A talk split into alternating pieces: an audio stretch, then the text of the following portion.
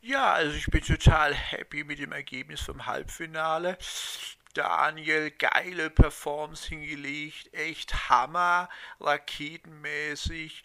Sarah hat toll gesungen, die richtigen Titel ausgewählt, geil. Ja, und Annemarie, also ja, der Gesangsterror hat endlich ein Ende, war die totale Erlösung, also war so eine Kacke, was die gesungen hat, alle drei Titel total verhunzt. Ja, da empfehle ich echt einen Mundschutz, ja, ja gibt's ja jetzt in jeder Apotheke und so. Also es reicht einfach nicht, auch wenn die noch so ein Brett hat, ja, wenn du nicht singen kannst, ja. Also, dann gehörst du nicht auf die Bühne. Ja, also ein geiler Abend und ich freue mich aufs Finale.